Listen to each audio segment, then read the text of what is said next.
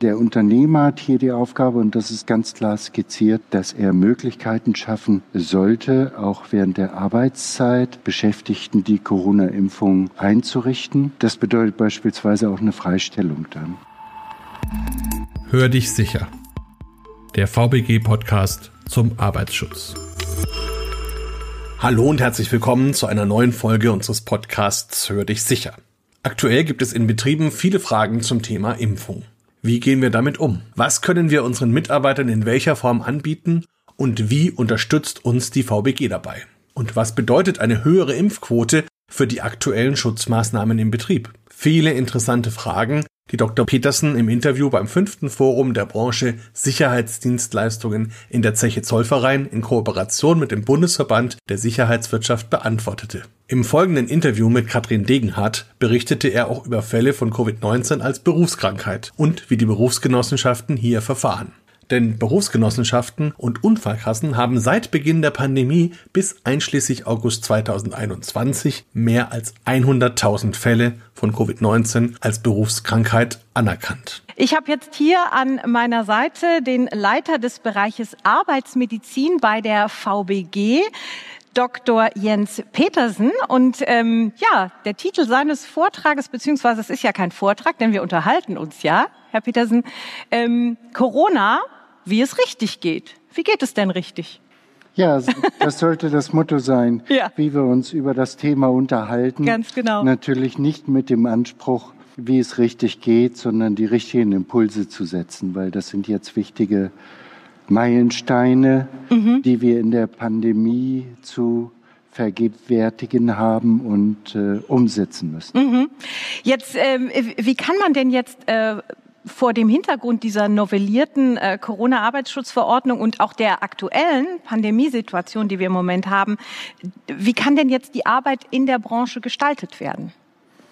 Im Grunde müssen wir jetzt alle das machen, was wir immer gemacht haben im Rahmen der äh, novellierten Arbeitsschutzverordnung oder herausgegebenen äh, Regeln. Wir müssen uns die Gefährdungsbeurteilung anschauen, wir müssen den Hygieneplan anschauen uns zusammensetzen im Corona- oder ASA-Kreis und äh, die neuen Regelungen jetzt einpflegen in den betrieblichen Ablauf, eigentlich mit dem Ziel, alle Beschäftigten gesund zu halten, Infektionen zu vermeiden und einen Normalbetrieb und damit auch das Geschäftsergebnis von Unternehmen zu sichern. Mhm. Im Grunde geht es um die Entscheidung 3G oder 2G. Und das sind ja die Optionen, die jetzt Gott sei Dank zur Verfügung stehen. 3G wäre ja getestet, geimpft, genesen. 2G wäre geimpft oder genesen. Mhm. Und entsprechende Regelungen, äh, die es auch erlauben, vor dem Hintergrund dieser neuen äh, COBAS-Festlegung, der Koordinierungsausschuss für biologische Arbeitsstoffe hat Empfehlungen gegeben, wie genau 3G oder 2G umgesetzt werden kann in den Unternehmen. Und darum geht es im Kern natürlich, wenn alle geimpft oder alle genesen sind, wobei es wahrscheinlicher ist, dass alle geimpft sind, als dass alle genesen sind, ähm, dann kann man auf bestimmte Maßnahmen Einschränkungen im Dienstverkehr oder ähnliches oder sogar AHL verzichten. Mhm. Hat man eine Mischgruppe, würde man das jeweils nach der Gefährdungsbeurteilung mit einer Basis AHL-Maßnahmen, also Abstand, Hygiene, Atemschutz und Lüften, ähm, unterlegen als Basismaßnahmen. Mhm. Und äh, welche Bedeutung haben jetzt die, die Corona-Schutzimpfungen in diesem Zusammenhang? Die haben natürlich eine besondere Bedeutung. Wir haben mhm. uns ja über ein Jahr ohne Impfung äh, im Corona-Arbeitsschutz äh, bewegen müssen. Und die sind eigentlich der Kern und der Bestandteil äh, der Arbeitsschutzmaßnahmen, um wieder zu einem Normalbetrieb zurückzukommen. Wir haben jetzt ungefähr 67 Prozent der Bevölkerung erst geimpft, 63 Prozent zweitgeimpft. Das sind hohe Quoten, mhm. die aber noch erhöht werden können. Deshalb ja jetzt auch die Aufforderung an den Arbeitgeber, an den Unternehmer, sich nochmal um eine Erhöhung der Impfknoten, Impfquoten im Unternehmen mhm. zu kümmern, explizit und zu motivieren. Die VBG hat das auch ein bisschen unterlegt. Im Internet haben wir Hilfen zur Verfügung gestellt, eine Standardmail, eine Information um Restfragen rund um Corona-Schutzimpfungen zu beantworten. Und im Grunde geht es im Kern darum, dass das Unternehmen jetzt alle Beschäftigten anspricht, die vielleicht wegen Sprachproblemen, wegen sozialer Probleme, wegen Terminproblemen, aufgrund von familiären Belastungen noch nicht zur Impfung gekommen sind oder den letzten Schnips brauchen, um sich impfen zu lassen. Ja, ich wollte gerade sagen, also diejenigen, die sich jetzt noch nicht geimpft haben, das sind ja die, um die man wirklich auch werben muss oder die man, wo man motivieren muss, denn ähm, da sind vielleicht auch noch Vorbehalte. Ich weiß es nicht. Also auf jeden Fall ist das ja ein ganz wichtiger Schritt. Also wenn Sie da natürlich Unterstützung von der VBG zu geben können, ist das natürlich eine gute Sache. Kann man sich da mal an Sie wenden sozusagen? Das haben wir aufgegriffen und zum Beispiel ein Plakat erarbeitet aufgrund der äh, äh Vorgaben aus den Ländern die die Standardfragen und äh, mhm. vielleicht auch Bedenken im Hinblick auf Gefährdung durch die Impfung oder ähm, Nebenwirkungen, mhm. Nebenwirkungshäufigkeit mit aufgreifen. Es äh, zirkulieren ja relativ viele Mythen äh, über die Effekte von Corona-Impfungen mhm. im Netz auch und versichern, äh, verunsichern vielleicht auch Personen, die grundsätzlich äh, äh, sich schon für eine Impfung entschieden haben. Mhm. Und auch da können wir, glaube ich, helfen, leisten. Der Unternehmer hat hier die Aufgabe, und das ist ganz klar skizziert, dass er Möglichkeiten schaffen sollte, auch während der Arbeitszeit Beschäftigten die Corona-Impfung äh, einzurichten. Mhm. Und auch, ähm, äh, das bedeutet beispielsweise auch eine Freistellung dann mhm.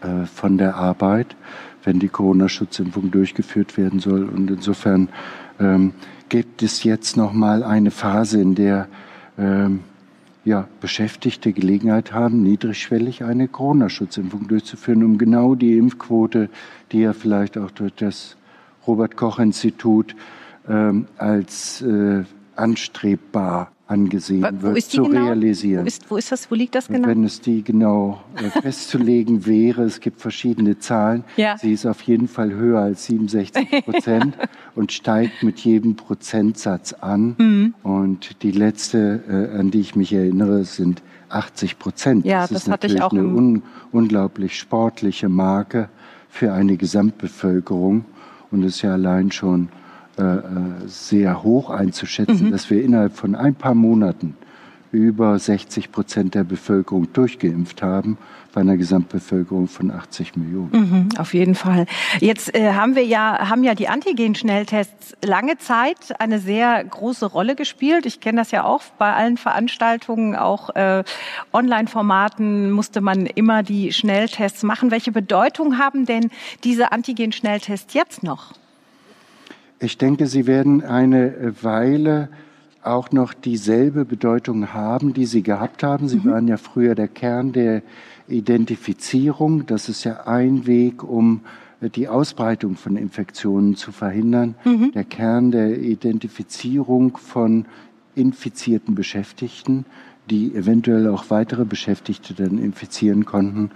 Und ähm, die Regelung, dass Unternehmen anbieten müssen, allen Beschäftigten zweimal in der Woche mindestens diese äh, Antigen-Schnelltests durchzuführen, entweder als Selbsttest oder als begleitete Antigen-Schnelltests, äh, besteht weiterhin. Mhm. Über die Wertigkeit wird man sich in den nächsten Wochen auch unterhalten müssen.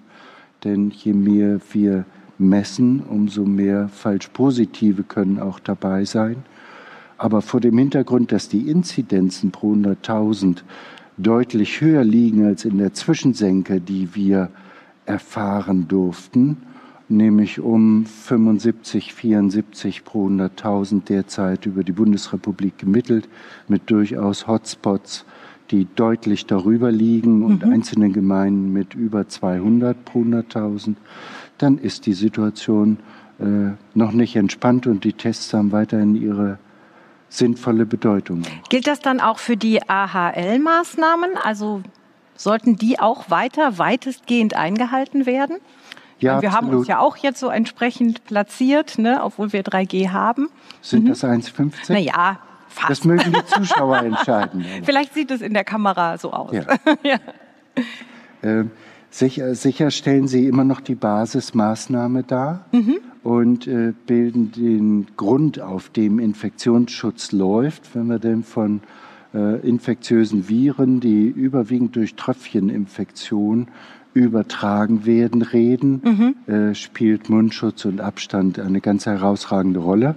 Aber dieses Papier, was ich erwähnt habe, des COBAS, sagt eindeutig, habe ich nur geimpfte, nur genesene Personen, kann ich die AHL-Maßnahmen aussetzen. Ah ja. Und, äh, mhm. Populationen betreuen und arbeiten lassen, wo die Infektionsgefährdung, obwohl es ja das Problem der Impfdurchbrüche gibt, das heißt Personen, die vollständig geimpft sind, also zwei Impfungen plus 14 Tage, und trotzdem eine Infektion erleiden und gerade vielleicht mit geringeren Symptomen, mhm. weil sie geimpft sind, nicht schwer erkranken. Das ist ja der Sinn der Impfung, dass wir Todesfälle und schwere Erkrankungen verhindern. Ähm, dann möglicherweise andere Beschäftigte anstecken. Das sind bis jetzt über 30.000 Personen, bei denen diese Impfdurchbrüche nachgewiesen worden sind. Mhm. Und in Anbetracht der Anzahl der wie soll ich sagen, täglichen Sozialkontakte im Rahmen des Arbeitslebens natürlich verschwindend gering. Äh, das Gefährdungspotenzial aber dennoch ein Weg, wie sich das Coronavirus verbreiten kann, was ja im Übrigen innerhalb von vier Wochen eine Delta-Variante durchgesetzt hat, von mhm. 0 auf 99 Prozent. Mhm. Ja, also nicht ohne.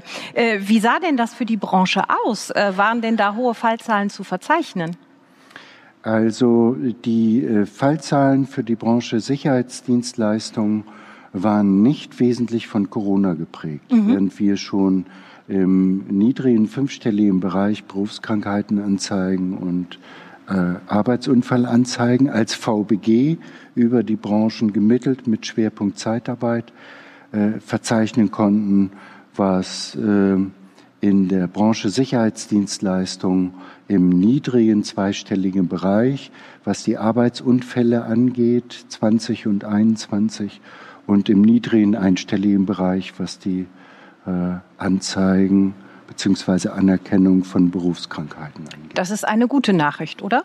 Das ist die gute Nachricht ja. des Tages. Offenbar hat die Branche hervorragend reagiert und die äh, äh Maßnahmen je nach Vorgabe im Arbeitsschutz, soweit wie bekannt und umsetzbar, ähm, äh, ähm, so angewendet, dass offenbar, und das würde man ja denken, speziell bei dem heute Vormittag schon besprochenen Patientenkontakt hätte ich fast gesagt, also Kundenkontakt, ja, mit ja nicht ne? kalkulierbaren, ne? ich denke an eine Bahnhofssituation, äh, mit nicht kalkulierbaren äh, Infektionsrisiken bei bestimmten Personen, die sicher auch die, die äh, Mund-Nasenschutz oder äh, Atemhygiene so nicht einhalten und mit Übergriffigkeiten, die durchaus Situationen sind, die auch das Robert Koch Institut als gefährdend einstuft, mhm. über mehrere Minuten mit Aerosolkontakt, geschützt oder ungeschützt.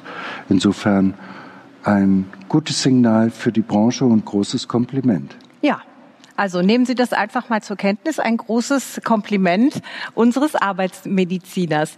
Jetzt aber trotzdem mal die Frage, kann eine Erkrankung an Covid-19 eine Berufskrankheit oder ein Arbeitsunfall sein? Äh, beides trifft zu. Die mhm. Berufskrankheit ist eigentlich nur möglich von der Definition her, wenn die Beschäftigten im Gesundheitsdienst, im Labor oder in der Wohlfahrtspflege arbeiten. Mhm.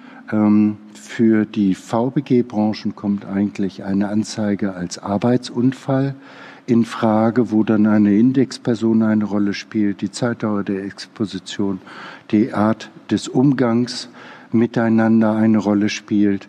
Ähm, die Konsequenzen für die Beschäftigten sind gleich und ich kann hier eigentlich nur noch mal auffordern, dass äh, soweit der Verdacht besteht, ob berechtigt oder nicht, dann am Ende nach Bewertung ähm, eher eine Anzeige, eine Unfallanzeige bei uns erfolgt. Wir werden das dann prüfen, ob es vielleicht eine Berufskrankheitenanzeige werden könnte oder äh, ob ein Arbeitsunfall vorliegt. Die Konsequenzen sind die gleichen. Sie sind bei einer Erkrankung und Folgeschäden dann gut versorgt. Gut versorgt und gut versichert. Und es ist doch gut zu wissen, dass man bei einem Arbeits- und Wegeunfall und einer Berufskrankheit von der VBG mit allen geeigneten Mitteln versorgt wird. Noch besser natürlich, man ist geschützt, am besten durch eine Impfung. Ich sage Tschüss, bis zum nächsten Podcast und bleiben Sie gesund. Weitere Informationen erhalten Sie unter www.vbg.de, der E-Mail-Adresse podcast.vbg.de sowie in den Show Notes für jeden einzelnen Podcast.